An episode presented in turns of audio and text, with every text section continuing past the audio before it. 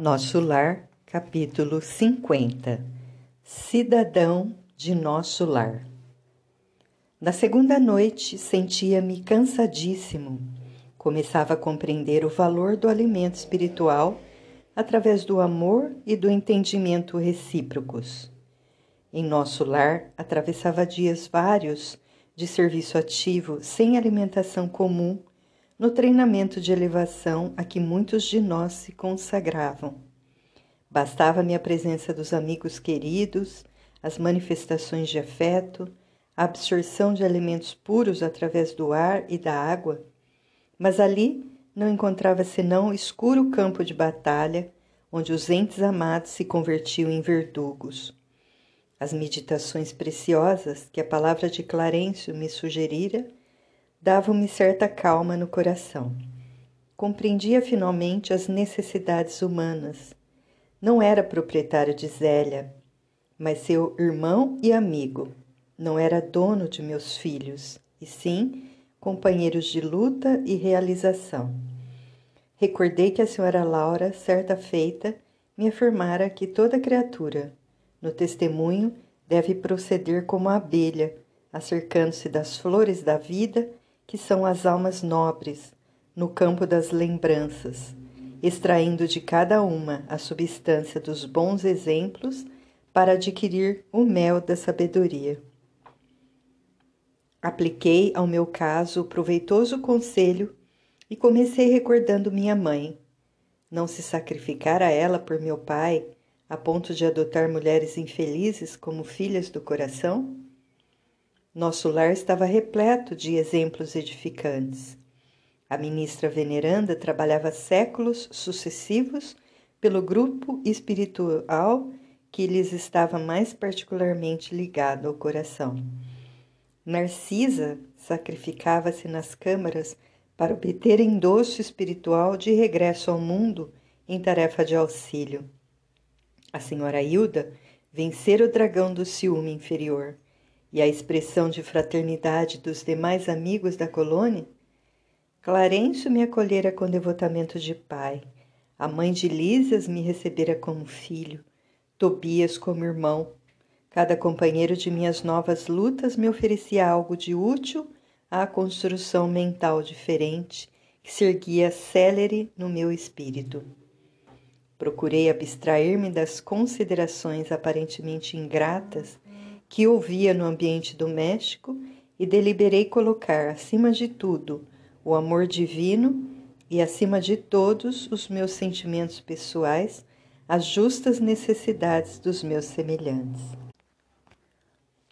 No meu cansaço, procurei o apartamento do enfermo, cujo estado se agravava de momento a momento.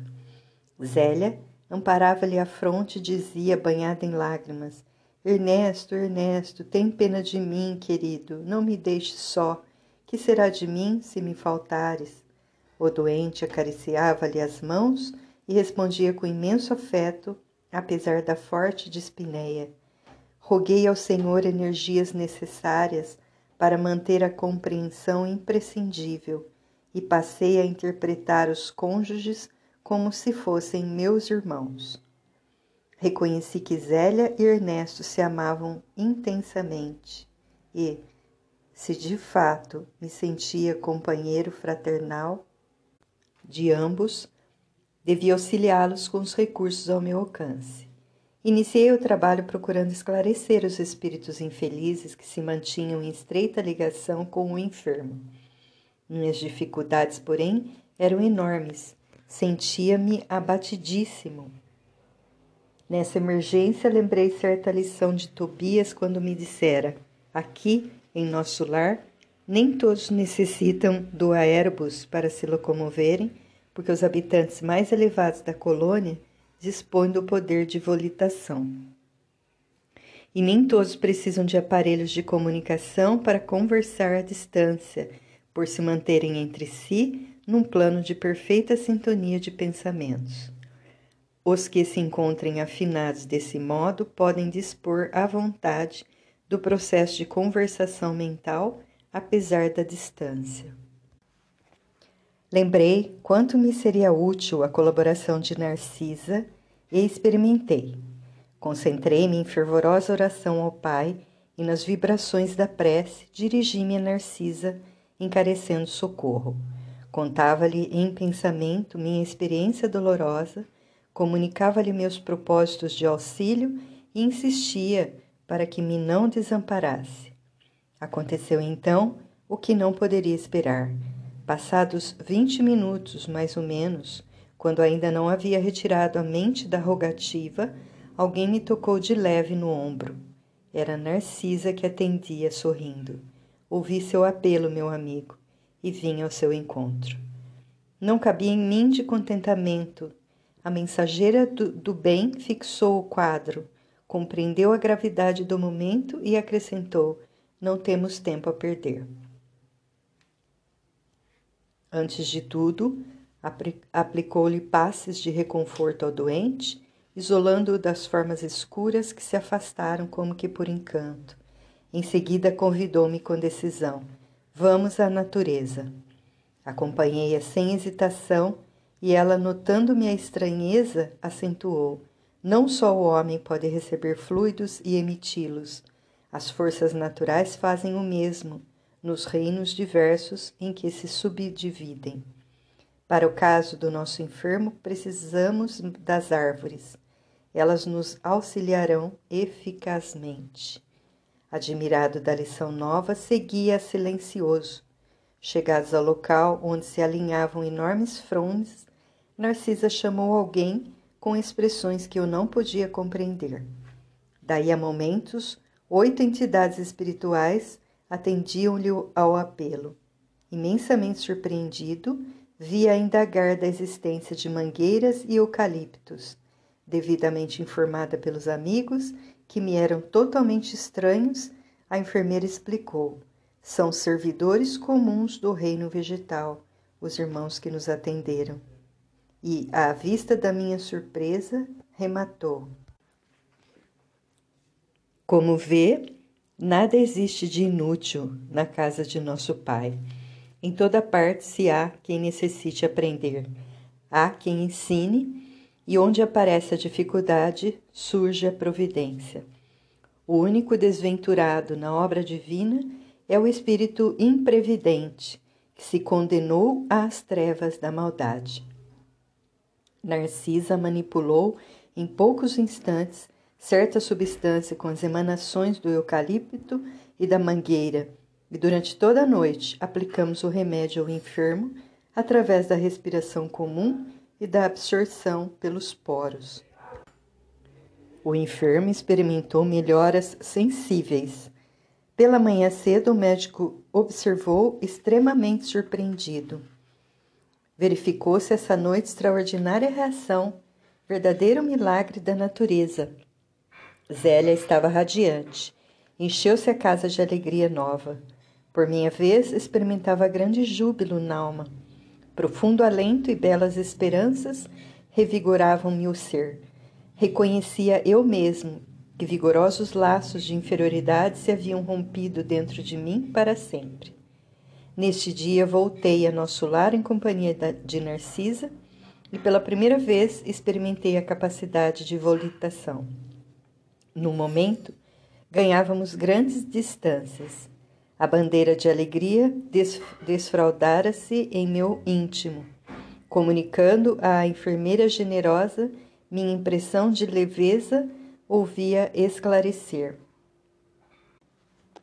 Em nosso lar, grande parte dos companheiros poderia dispensar o aerbus e transportar-se à vontade nas áreas do nosso domínio vibratório mas, visto a maioria não ter adquirido essa faculdade, todos se abstêm de exercê-la em nossas vias públicas.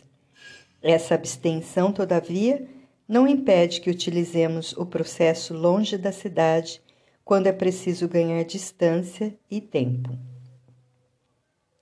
Nova compreensão e novos júbilos me enriqueciam o espírito. Instruído por Narcisa, ia da casa terrestre à cidade espiritual e vice-versa, sem dificuldade de vulto, intensificando o tratamento de Ernesto, cujas melhoras se firmaram francas e rápidas. Clarencio visitava-me diariamente, mostrando-se satisfeito com o meu trabalho. Ao fim da semana, chegara ao termo da minha primeira licença nos serviços das câmaras de retificação. A alegria tornara aos cônjuges que passei a estimar como irmãos. Era preciso, pois, regressar aos deveres justos. A luz dormente e cariciosa do crepúsculo, tomei o caminho de nosso lar totalmente modificado. Naqueles rápidos sete dias, aprendera preciosas lições práticas no culto vivo da compreensão e da fraternidade legítimas. A tarde sublime enchia-me de magnos pensamentos. Como é grande a providência divina, dizia a monologar intimamente. Com que sabedoria dispõe o Senhor todos os trabalhos e situações da vida com que amor atende a toda a criação. Algo, porém, me arrancou da meditação a que me recolhera.